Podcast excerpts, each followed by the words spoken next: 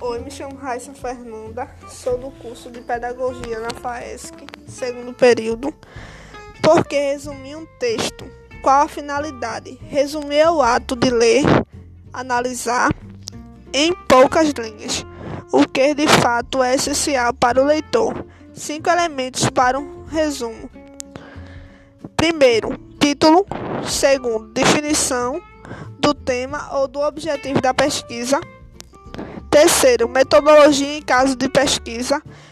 Quarto, resultados da pesquisa.